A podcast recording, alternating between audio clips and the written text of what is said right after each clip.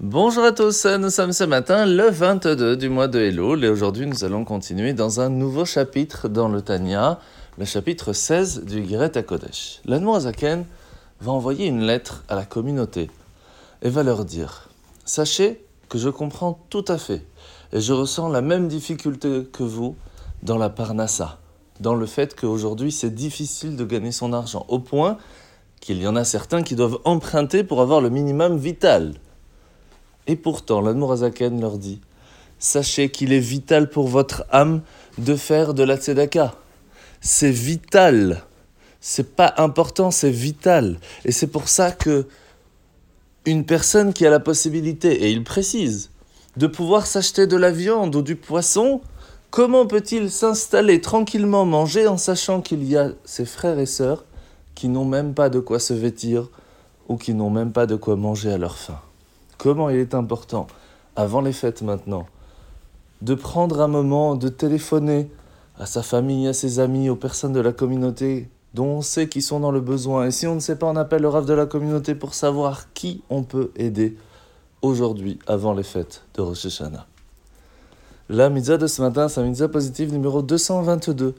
C'est le commandement qui nous a été enjoint si une personne veut Chaz Shalom divorcer, de faire les choses comme la Torah l'explique le fait de pouvoir séparer une âme qui a été liée au moment du mariage, ce n'est pas du tout évident.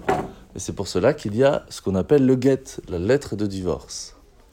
La paracha de la semaine, c'est parachat Nitzavim, où Moshe va rappeler au peuple juif que, au moment où nous avons reçu la Torah, nous sommes devenus l'assemblée de Dieu.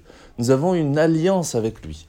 Et depuis toutes les générations, jusqu'à encore aujourd'hui, il n'y a qu'une seule chose qui nous a liés, on voit bien que la langue n'est pas quelque chose qui nous a liés totalement, puisque eh bien, chacun parle une autre langue, et pourtant nous restons juifs. Ce n'est pas non plus la terre, pendant 2000 ans nous n'étions pas en Israël. Qu'est-ce qui nous a fait tenir, unir depuis toutes ces générations? Eh bien, c'est la Torah. C'est la seule chose qui fait que nous sommes juifs. Et c'est pour cela qu'il est important de l'étudier, parce qu'au moment où on étudie la Torah et qu'on essaye de l'accomplir, eh bien nous nous attachons pas seulement au peuple juif qui se trouve dans notre génération, mais nous recevons les forces de l'unité de toutes les générations présentes, passées et futures.